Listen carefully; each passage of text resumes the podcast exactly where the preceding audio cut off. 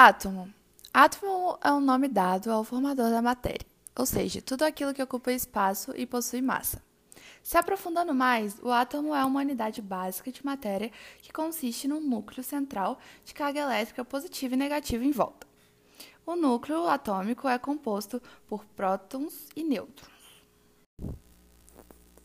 Os átomos surgiram através do experimento de Dalton, em que ele dizia que os átomos pareciam como uma bola de brilhar.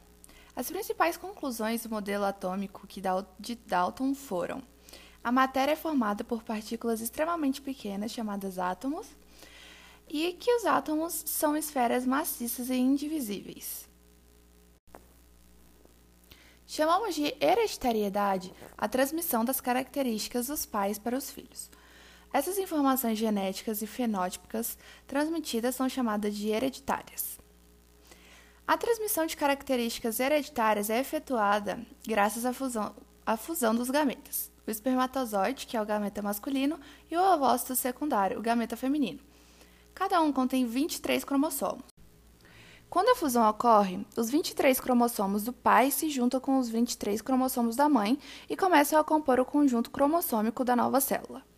Com isso, a criança nasce com metade dos genes do pai e metade da mãe. E, em casos que a criança não se parecem com nenhum dos dois, é possível que tenha características físicas que são justamente as misturas dos genes do casal.